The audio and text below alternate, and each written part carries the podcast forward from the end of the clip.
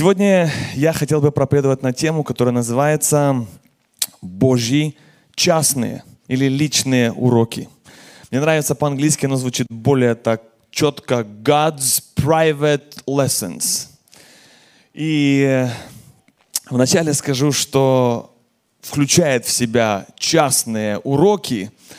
Во-первых, это нужно, чтобы был ты один. Это уроки один на один. И вы знаете, что когда ты один, то с одной стороны это хорошо, так можно смотреть на эту ситуацию. Ты получаешь личное внимание, личный частный урок, undivided attention. Ты вот один. А с другой стороны, можно посмотреть на эту же ситуацию с другой позиции и сказать, я один? Вы что, я остался один, и как вокруг никого нет, и я сам, и я вот один, так я же одинокий. И тут другая мысль, но ты же получаешь все внимание. Ты понимаешь, ты и Бог. Но я сам, а где же остальные, а где помощь, поддержка? Часто нам одиночество не нравится. И вот на одну ситуацию, вот ты один, и мы можем по-разному рассматривать и реагировать на это одиночество.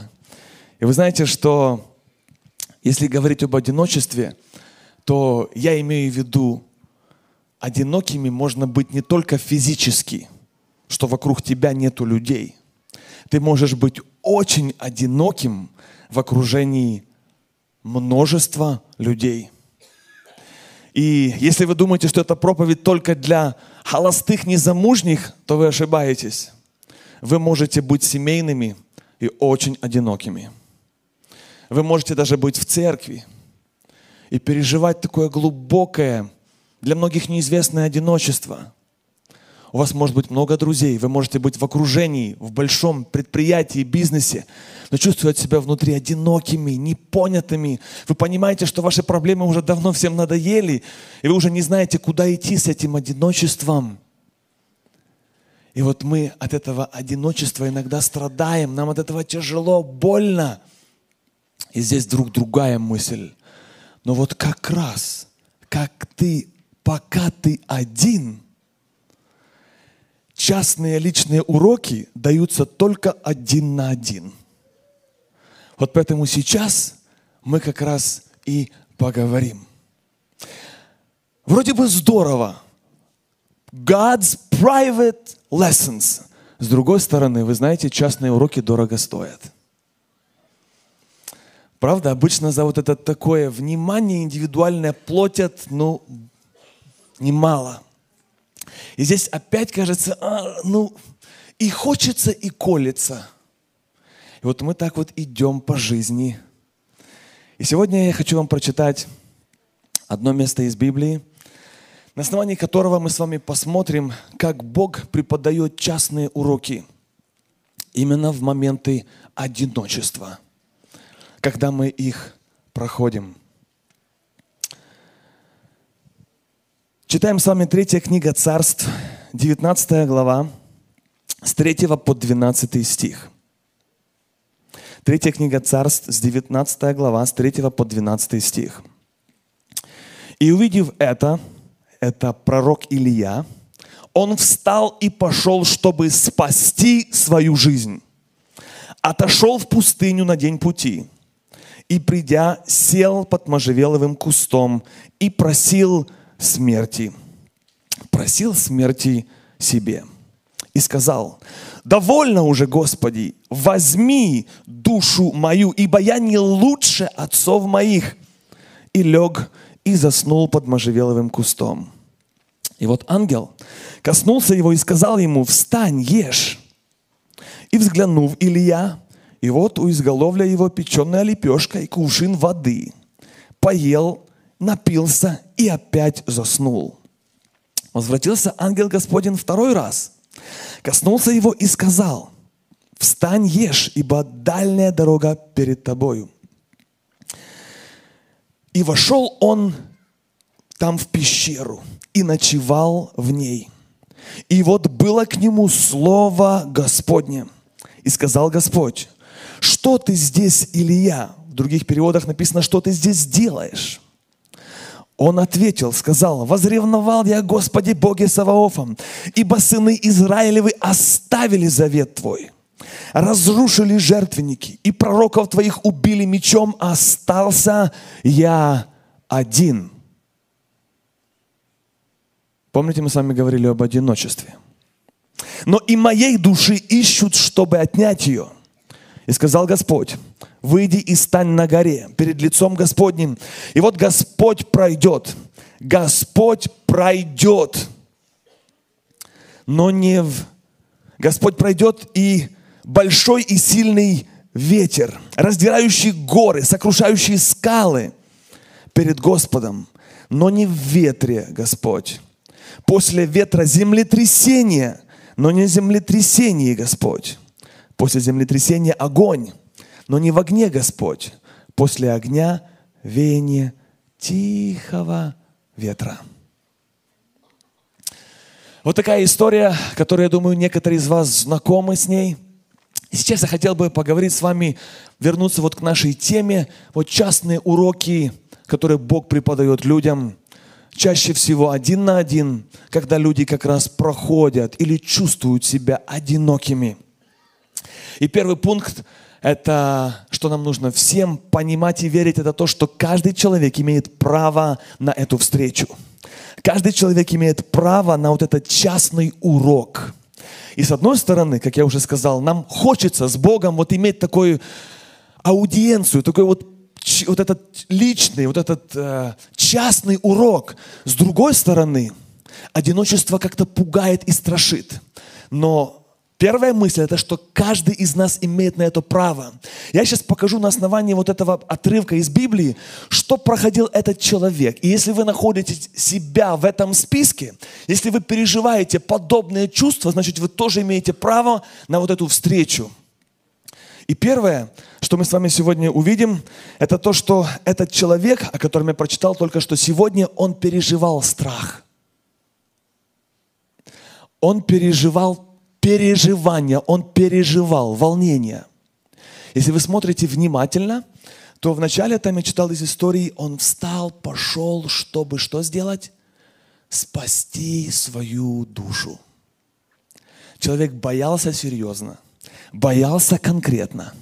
Им, им овладевал страх и переживание. И вот он с этим чувством шел боялся, оглядывался, жил, наверное, мучился. И вот если вы подобные периоды проходите, то я вам уже скажу конец фильма. Вы знаете, что было в конце?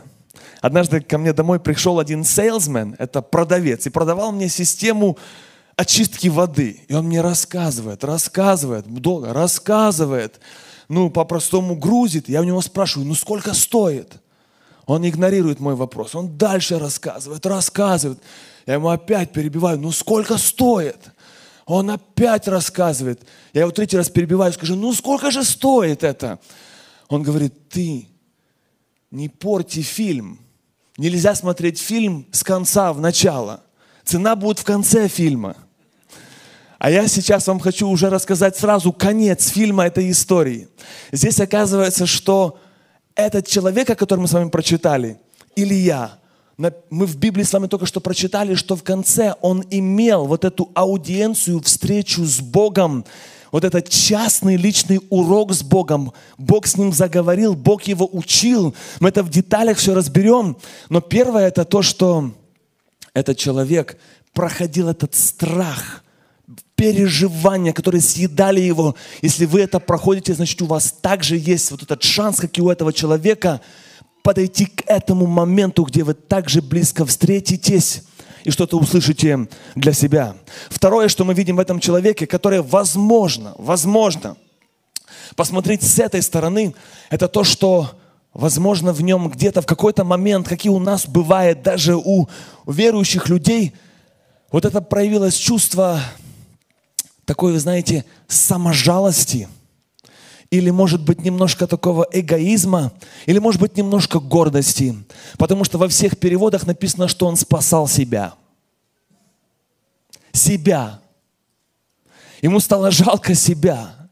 Он устал, хотел отдохнуть сам. Ему вот, вот себя он просто как-то... Раньше служил другим, он же был пророк, он другим отдавал, вкладывал, а потом он вдруг подумал за себя – вот это все надоело как-то. Вот, вот это чувство снова саможалости, которое гонит человека. И помните, куда? Вы помните, куда она его загнала, это чувство саможалости? И вот иногда вот это саможалость, или может быть, как я сказал, возможно, это может быть какой-то маленький, такой незаметный, но тайный такой эгоизм или гордость, который также нас ведет вот такими путями. И вы знаете, что гордым людям Бог особое внимание уделяет. Особое внимание. Вы даже не поверите, именно за всех не сказано, но именно сказано за гордых, что Бог, что гордым? Противится, сто процентов. Именно вот за гордых сказано, что Бог гордым противится, людям – именно что написано в Библии, что Бог знает, как смирять гордых людей. Поэтому если такое что-то подобное в нашей жизни проявляется, Бог сразу тебе назначает встречу. Друг, брат, мы встретимся. Мы обязательно поговорим. Я попробую сделать все возможное, чтобы тебе это показать и объяснить, в чем настоящая суть проблемы – Дальше в этом человеке также проявляется вот это чувство полной разочарованности. He is desperate completely. Вы представляете, что человек помолился и попросил смерти? Вы когда-нибудь так молились? Представляете, какой высочайший уровень разочарования – он, написано в Библии, просил себе смерти, полностью безвыходность и безнадежность. Если ты переживал или переживаешь подобное чувство, у тебя тоже есть шанс на вот эту встречу с Богом, на вот эту аудиенцию. Ты тоже можешь получить вот этот урок личный, который получил и этот человек. Дальше мы также видим, что в диалоге Илии с Богом он начинает как бы жаловаться – жаловаться, или по-другому, может быть, he starts complaining, может быть, допускает ропот и говорит, Господь, все меня оставили, остался я один, все убили, разрушили, никто меня не хочет слушать, Боже, Тебя тоже не принимают. И вот это такое чувство какое-то, может быть, недовольства. С другой стороны, ревности по Богу тоже в тот момент обладала этим человеком. И в конце он говорит, я остался один. Я остался один. Вы знаете, здесь, с одной стороны, как я уже говорил, можно по-разному смотреть на эту ситуацию, но можно еще и допустить мысль, что человек, возможно, неумышленно допускает мысль, что все на мне держится. Читая эту главу дальше, Бог ему объясняет и говорит, нет, нет, нет – нет, нет, нет, мой дорогой слуга. Не все вокруг тебя крутится, не все на тебе завязано. У меня есть еще люди, у меня есть еще рычаги. И часто, когда вот мы в жизни живем, иногда, может быть, мы допускаем такое чувство ропота или обиды, меня не ценят. Все, что я сделал в прошлом, меня не ценят. И мы не говорим никогда, я бесценный. Мы не говорим, что, ну ты знаешь, стоит меня ценить больше – мы так внутри просто тихонько сами себе это повторяем. Меня не ценят. Сколько я сделал, меня не ценят. И вот здесь вот Бог, наверное, через это пытается показать, что да, слава Богу, то, что ты делаешь для Бога и ради людей, это ценно. Но что у Бога есть другие люди, рычаги, и Богу заменить тебя ничего не стоит – и процесс жизни на земле продолжится и без тебя. Есть Бог, который выше тебя. И заканчивается эта история тем, что человек, который был полон хороших намерений, полностью сдался. полностью сдался. Полностью. И вот после такого длинного списка разных эмоций и переживаний, которые проходили в этом человеке, если ты находишь себя в этом списке, тогда мы можем идти дальше, приближаясь к встрече. Но вы знаете, что перед тем, как встретиться с Богом, у Бога есть требования, условия встречи или диалога, когда Бог начинает говорить к человеку и начинает говорить это ясно. Человек начинает это понимать, что Бог пытается ему объяснить. И следующий наш пункт – это условия встречи или условия, когда Бог говорит – по-английски оно звучит вообще более интересней. Кто учился в американском колледже, все знают это слово, называется prerequisites. Prerequisites for your major. Это в переводе, что для того, чтобы вот пойти на этот уровень, поступить вот в этот университет, есть условия, что нужно сделать до этого. Пройти вот это – пройти вот этот экзамен, и только тогда, только тогда ты сможешь поступить в университет. Ты еще не получил диплом. Нет, нет, нет, ты только поступил в университет. Но для того, чтобы даже поступить, уже есть условия. И вот мы с вами приближаемся к этой конечной, вы уже конец фильма знаете, да, что встреча, диалог состоялся, но вот здесь вот prerequisites, вот условия до этого. И Бог таких людей, чтобы состоялся диалог, ведет в пустыню. Что такое пустыня? Многие это уже понимают. Это преобраз или символ твоих испытаний и трудностей в твоей личной жизни. Это мы называем пустыней. И вы знаете, что как только, как только вот Илья, как только он начал жалеть себя, спасать себя, начал убегать, куда он сразу попал? Если вы слушали внимательно, сразу в пустыню. А самое интересное, сам туда забежал –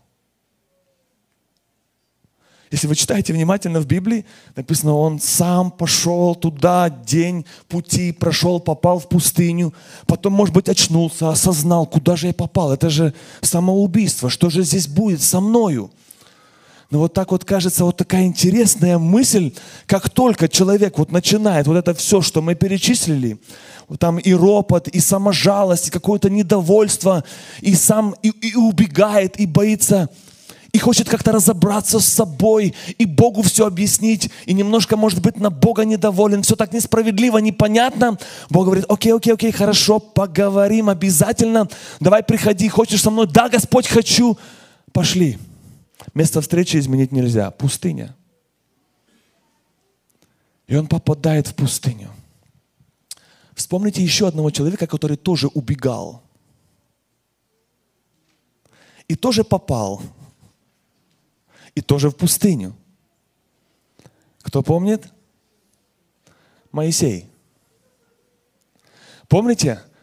Тоже там пытался стараться как-то отстоять справедливость, защитить своих братьев, но потом нужно было как-то убегать. Иногда бывает вот эта борьба за справедливость. Вы знаете, что, друзья, я пробовал тоже бороться за справедливость и понял, что все равно моей жизни не хватит.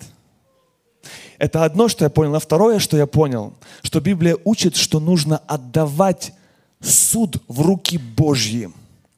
Будешь спать лучше, жить спокойней, а при твоих усилиях мало что изменится, но есть шанс будет хуже. Вот что я понял в борьбе за справедливость. И вот здесь вот подобное было у Моисея. Пытался там как-то, ну, защитить израильтян своих там. Стукнул египтянина. И, казалось бы, хорошее намерение. И хотелось бы как-то, ну, и Богу объяснить. И Бог говорит, пожалуйста, давай поговорим. Пошли. Desert, опять пустыня. И вы знаете, что интересно, что в пустыне, когда мы представляем пустыню, там, ну, обычно мы понимаем, что там, там плохо, там жарко, там пить хочется, там э, вот все течет, там вот прическа не такая, там вот ну, еле идешь, порванный, драный, ты уже не идешь, а ползешь. Но мы еще одну вещь должны помнить, что в пустыне, правда, когда мы представляем, человек проходит пустыню, мы не представляем, что там идет 200 человек и за руки держатся. И такие улыбаются, фотографируются. Мы представляем человека, который проходит пустыню, он обязательно сам. Он сам ее проходит. И снова возвращается та же мысль одиночества. Человек проходит, вот и как я сказал, не физически. Он может быть в окружении многих людей, но он чувствует себя внутри одиноким, непонятым, где-то преданным, где-то просто не, не состоялись его ожидания. И он проходит вот это одиночество. Но интересно то, что именно в пустыне, когда Моисей был один, именно там с ним заговорил Бог. Мы это знаем из Библии. Именно в пустыне это то место, где люди сдаются. Сдаются. Desert, it's the place where you surrender to God completely. Просто сдаются. Вы знаете, что в моей жизни было столько раз, что я говорил Богу, я сдаюсь. Господь, все, решай мои проблемы, я сдаюсь. Проходит неделя, я опять молюсь, Господи, все, я сдаюсь. Решай мои проблемы. Приходит еще неделя, я говорю, Господь, все, я сдаюсь, решай мои проблемы. Потом сам себя, я уже пять раз сдавался. А значит, наверное, не сдался или как-то неправильно сдался, или, может быть, сдался, но, знаешь, где-то там еще припрятал какие-то моменты, еще и остались запасные варианты, еще как-то и сам пробую решать ситуацию. И вот вы знаете, что я понял все-таки, когда мы говорим Богу «я сдаюсь», то это, наверное, не всегда то, что мы имеем в виду. Когда я сдаюсь, то там вот этих уже всех вот этих эмоций, вот этих всех таких там ну, вот этого списка, который я перечислял, они как-то умирают. Ты вот уже все, ты все, ты ничто, ты сдался. Вот иногда в этом процессе и помогает нам пустыня. Когда мы понимаем только Бог, только Бог и только Бог. Написано в Библии, только в Боге успокоится душа твоя. И у тебя душа есть. И вот обратите внимание, написано в Библии, только в Боге успокоится душа. Смотрите, опять момент одиночества, персонального вот этого один на один, этой аудиенции, и нету никаких других вариантов успокоения – а как насчет семья, муж, жена, друзья, церковь? Да, они могут помогать, они могут влиять, но они же могут и ранить, и предавать, иногда и обижать. Они же могут потом просить прощения, поддерживать, да, но потом они могут и опять же что-то сказать не в попад. И вот это всегда нам больно и трудно, и радостно, и, и, и грустно. А Бог только, только в Боге, написано в Библии, успокоится душа твоя. Вот почему иногда нужны эти встречи. Иногда вот это одиночество – которое нам иногда не нравится, но мы его проходим, и оно для нас служит полезным действием и эффектом. И вы знаете, что когда мы учимся в школе, получая какое-то образование, то нельзя вот сдать экзамен вот всей группой. Или попросить учителя, ну вот мои три лучших друга, давайте мы вот вместе сдадим этот тест. Sorry, no. Нельзя. Вот только ты должен сам. Сам. Иногда, вот вы знаете, мы так служим Богу, а вот так вот группкой, толпой, вот так, есть такое слово, ну, гуртом, так вот, ну, все. А как насчет сам? А как ты сам? Вы знаете, там вот в пустыне не у кого списать, не у кого спросить, не на кого опереться, на какой-то чужой опыт. Там ты сам, ты и Бог, ты вот сам, ты проверяешься, кто ты. И это можно только сделать, вот этот, проходя вот эту долину одиночества. И, не, и еще и нигде, а именно в пустыне. Иногда мне кажется, мне кажется, но в моей жизни было так, что Бог допускает одиночество, даже несмотря на то, что ты в окружении многих людей многих людей. И Бог дает какие-то уроки, специальные уроки жизни. Хочу вам прочитать Псалом Давид, он пишет об одиночестве, которое он проходил, Псалом 24. Там написано так, что «Презри на меня, Боже, помилуй меня, ибо я одинок» одинок и угнетен. Скорби сердца моего умножились. Выведи меня из бед моих, презри на страдание мое, на изнеможение мое. Псалом 101, с 5 стиха написано, «Сердце мое поражено и сохло, забываю есть хлеб мой. Я уподобился пеликану в пустыне». Стоп. Опять пустыня. И опять одинок. И опять вот эти чувства, которые неприятные, которые описываются здесь в Библии. И здесь он говорит о несправедливости. Поносят меня враги мои. Ем пепел, как хлеб, питье мое растворяю слезами. И мне кажется, вот эти моменты, которые иногда нам неприятные – Бог берет эти ситуации и поворачивает и обращает их вот в частные уроки для своих детей. Вы знаете, что вот когда Моисей, написано в Библии, умер, это был большой, кажется, незаменимый, кажется, служитель Божьего народа. И Библия это описывает события, и вот это событие похорон одной запятой. Если вы прочитаете Иисуса Навина первую главу, там написано так. «Иисус, раб мой, умер, запятая». И дальше обращение к Иисусу Навину. «Итак, встань, возьми народ мой и переведи их через Иордан». Я думаю, в тот момент, я думаю, Иисус Навин себя почувствовал очень одиноким. очень одиноким, наверное, почувствовал себя неопытным, наверное, почувствовал себя оставленным, не готовым. Наверное, ему хотелось бы возразить и сказать, Господь, ну подожди, ну как, но дай нам прийти в себя, это же такое дело, событие, Моисей. Да, Моисей получит свои награды на небесах. Да, Моисей оставил большой след. Но Библия и Бог это смотрит и описывает одной запятой. Моисей, мой раб, умер, запятая. А теперь ты встань и иди дальше.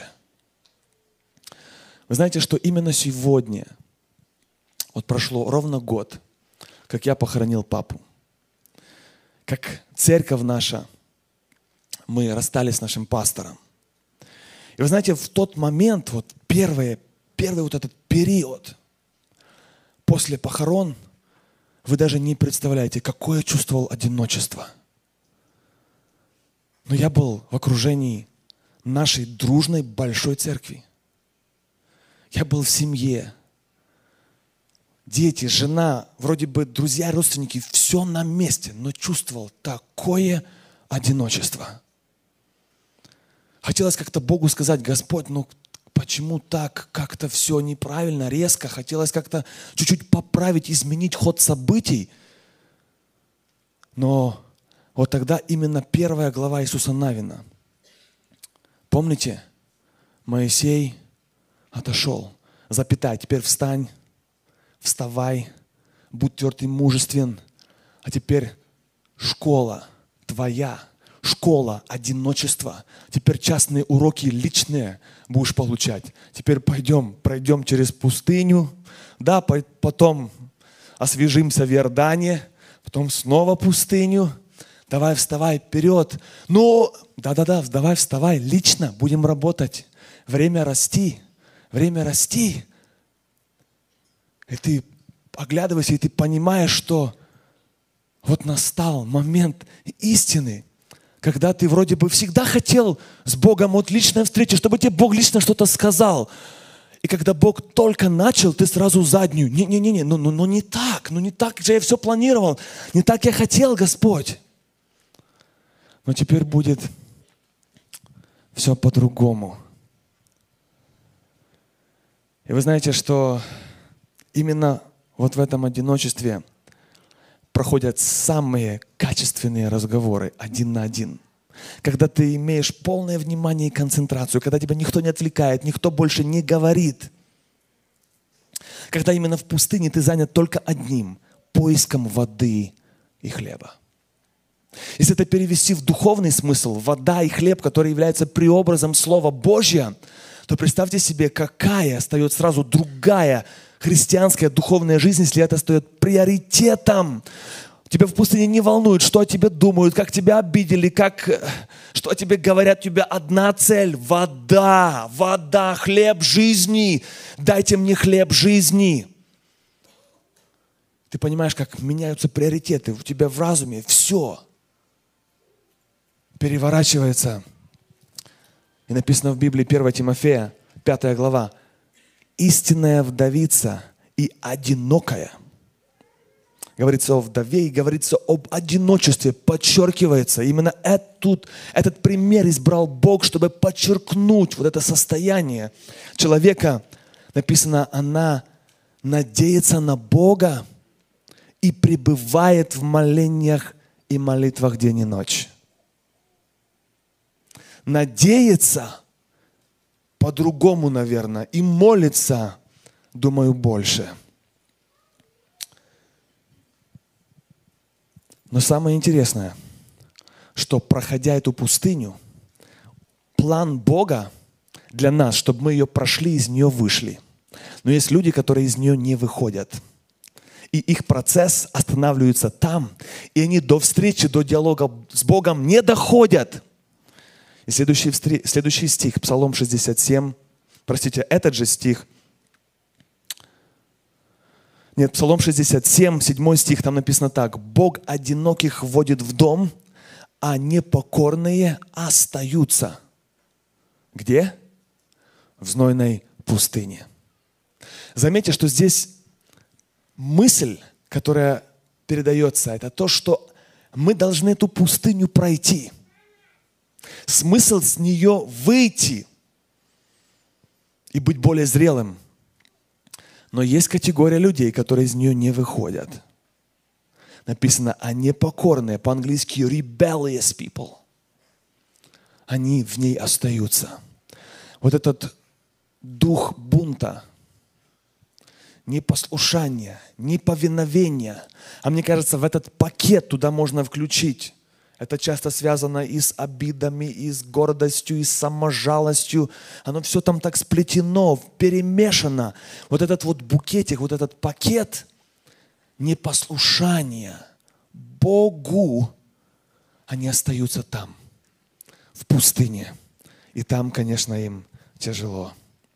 Итак, первое условие или prerequisites – это пустыня для того, чтобы дойти до этой встречи – аудиенции с Богом. Второе, второе – это отдых.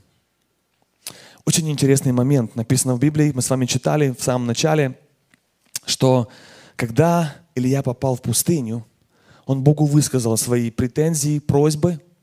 И что он сделал? Он заснул. И потом Библия описывает события. Приходит к нему ангел, будет его.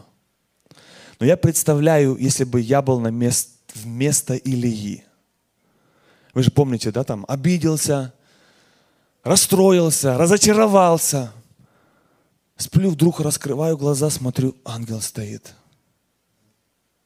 Ну, какая у меня бы первая мысль пришла в голову? Наверное, покаяться. За что потом разберемся, надо каяться. Ну, ангел, и я сплю. Ну как это я сплю?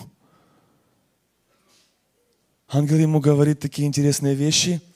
Слушай, Илья, вот там стоит вода, хлеб, может, перекусишь?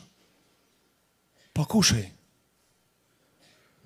Я не думаю, что Илья там разобрался, ну, я не знаю, к чему. Я бы, наверное, бы растерялся, но думаю, ладно, потом разберемся, сказано, значит, надо делать пошел, поел, попил, идешь с таким виновным чувством, опять спать, пошел, опять заснул, опять спишь.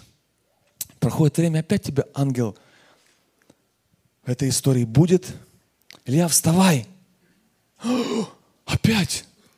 Я опять сплю. Ужас. Что за меня Бог подумает? Каждый раз я сплю.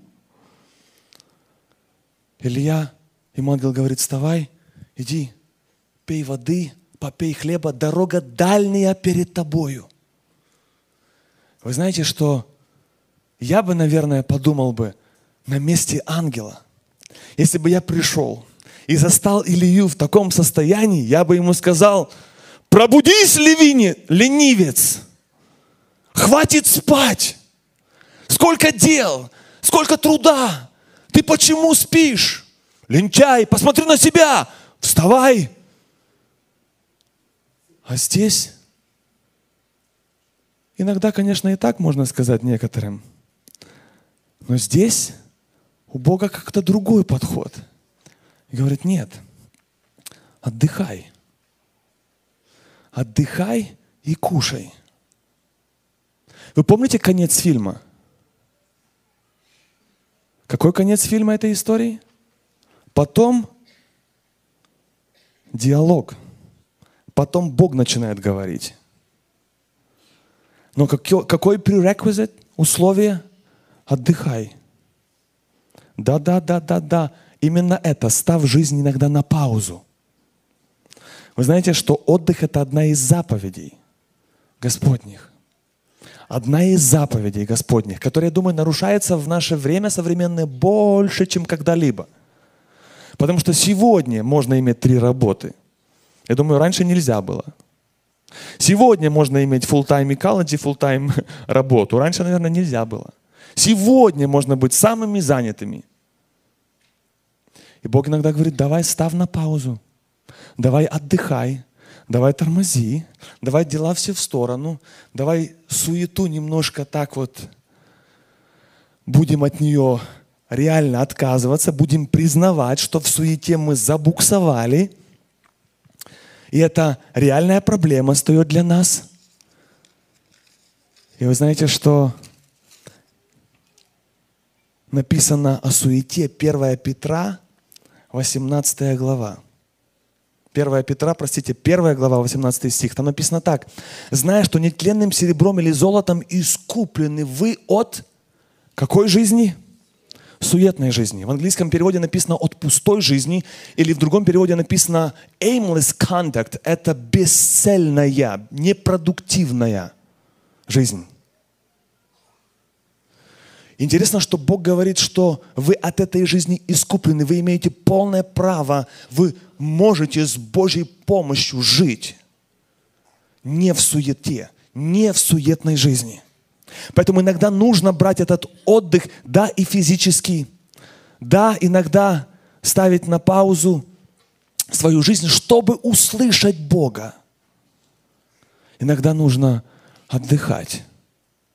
Вы знаете, я думаю, что в конце, после этой проповеди, я обязательно передам Богдану спасибо, потому что я сам нуждаюсь в этой проповеди. Что иногда нужно отдыхать. Просто ставить свою жизнь на паузу. Хотя бы на пару часов.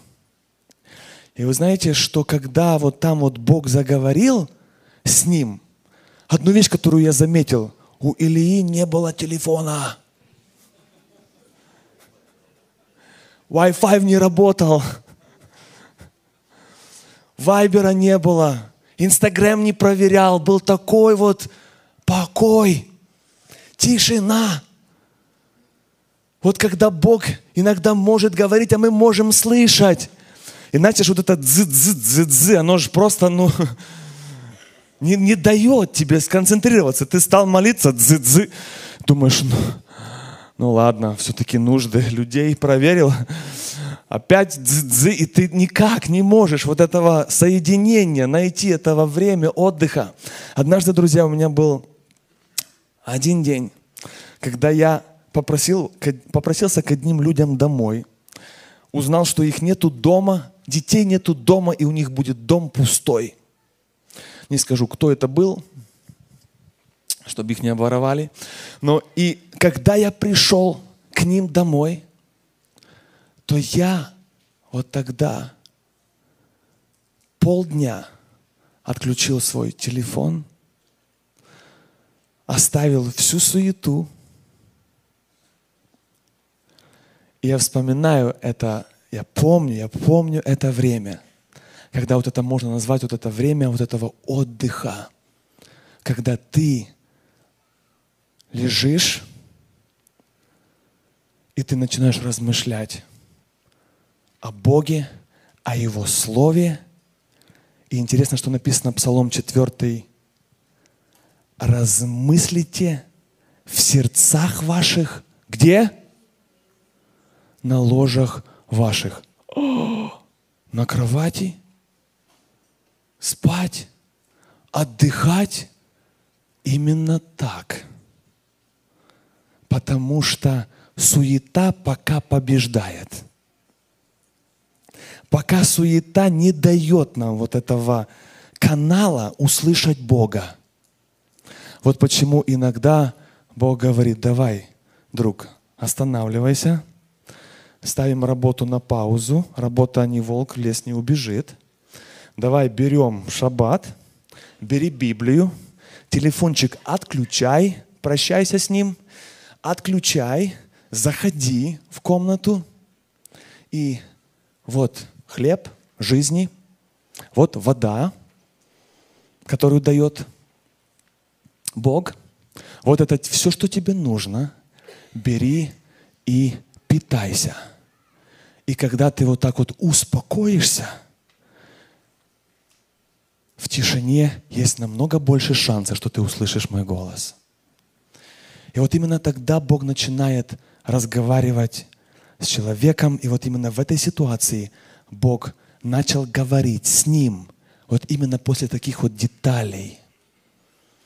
Уложил, накормил, остановил. И сегодня это, я думаю, полезные уроки для нас. И вот здесь вот и начинается финал.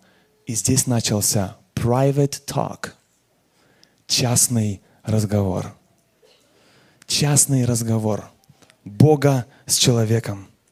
Вы знаете, что Бог ему ответил. Здесь вы видите, он уже прошел пустыню, он прошел вот это одиночество – он прошел вот этот отдых, через который Бог его провел и показал ему, что перестань работать в воскресенье, хватит, может быть, слишком много зарабатывать, может быть, давай поменяем приоритеты. И здесь ему Бог говорит, выйди и стань на горе пред лицем Господним. Вот пройдет большой сильный ветер, раздирающий горы, сокрушающий скалы перед Господом, но не в ветре Господь, После ветра землетрясение, но, земле, но не в землетрясении Господь. После этого огонь, но не в огне Господь. После этого тихое веяние ветра. И здесь он, Илья начинает рассуждать. Господь, значит, то, что ты мне сказал. Во-первых, Бог с ним говорит, когда он остался сам в пещере. Сам, один. Дальше Бог ему начинает приводить примеры очень таких бурных, больших, видимых, явных событий, как землетрясение, как шум, как что-то такое видимое, когда, казалось бы, вот это Бог, вот это сто процентов Бог, вот это не может быть по-другому. Ну, кто еще контролирует землетрясение? Ну, только Бог. И тут вдруг Бог ему пытается объяснить, что вот, вот в этом вот, вот этом вот тихом ветерке, вот в этом вот таком незначительном, незаметном, вот там Бог – ну как же Бог, Господь, ты вот, ну а ветер вот, ну а как его вот увидеть? Как этот ветер увидеть? Ну да, он невидим. Ну а вот как этот ветер услышать? Ну там написано, он будет тихий ветер. Так значит, получается, и не видно, и еле-еле слышно. Вот это такое ничего. И вот там есть ты, Господь. Вот в этом ничего не изменяющемся моей ситуации, вот там ты. Да, вот это там я. Вот это урок номер один. Запиши свой блокнотик и можешь идти домой. Вот в этом, вот именно в этом, где кажется, ничего не происходит, ничего не меняется в твоей ситуации, в твоей семье, в твоей скорби, в твоей нужде, мы ожидаем явного вмешательства Божьего. Мы ожидаем чуда, и Бог и так тоже работает. Но мы здесь видим, Бог работает и по-другому, потому что Он Бог, Он как хочет, так и поступает. Он Бог, Его мысли не наши мысли, Его пути не наши пути. Иногда Он действует именно такой, таким методом. Но мы признаем Божье вмешательство и Божью работу в нашей жизни только тогда, когда это явно, когда это видимо, когда все видят, когда все рушится, когда все настолько визуально, понятно, сверхъестественно. А здесь Бог говорит, но я работаю и по-другому, но я тоже там работаю. Я там, написано, и пройдет Господь. И Бог проходит. И написано вот какие вот симптомы, такое тихое веяние ветра. В английской Библии написано gentle, такое нежное дуновение ветра. И вы знаете, что об этом ветре, о котором мы сейчас прочитали, также написано еще в книге Деяний апостолов. Написано, что этот ветер, этот Дух Божий, написано, что Он дышит, Иоанна 3 глава, Он дышит где хочет, и голос Его слышишь, и не знаешь, откуда приходит и куда уходит. Дух Святой, Он также сравнивается с вот этим вот дыханием в других переводах или ветром – который незаметен, но он работает. Он все равно работает. И вот сегодня для нас вывод, что, возможно, ты думаешь, что ничего не происходит. Но на самом деле это не так. Бог проходит. По времени мы не сходимся, но Бог проходит и по твоей судьбе. И готов и тебе давать вот эти частные аудиенции и уроки. Но помни, что Бога услышать, пустыня, одиночество и обязательно тишина, отдых, суета, тебе то, не, это, суета это барьер, барьер, чтобы услышать голос Божий. Барьер – и вот именно вот в такой вот обстановке Бог дает вот эти частные уроки людям и сегодня. Если ты сегодня чувствуешь себя оставленным и одиноким, то Библия говорит, что Бог одиноких, Псалом 67, 7 стих, Бог одиноких вводит в дом. Бог сам за них заботится – Бог сам на них обращает внимание. И заметьте, написано, Бог вводит. Вы обращаете внимание на это слово? Процесс. Не просто зав... ты уже, ты уже там. Бог ведет и вводит в дом. А в английской Библии написано places in the family. В семью приводит. В семью. Там, где ты нуждаешься в помощи. Сейчас, когда мы будем молиться, я хотел бы пригласить всех вас поверить в это слово, которое написано Исаия 49 глава. Забудет ли женщина грудное дитя? Но если даже и забудет, написано в Библии с большой буквы, Бог говорит, но я тебя никогда не забуду. Кажется интересно и, наверное, назидательно такие личные встречи с Богом. Но помните, есть prerequisites, есть вот эти условия перед этим, которые тоже нужно пройти. Я думаю, что для нас сегодня очень актуально, для меня, это иногда останавливает нашу жизнь и вспоминать вот эти моменты, когда Бог посылает ангела. Ангелы — это Божьи слуги. И говорит, спи, спи, спи, спи, ничего страшного, давай, отдыхай, питайся, от суеты освобождайся. Телефон отключай. Есть шанс, что услышишь.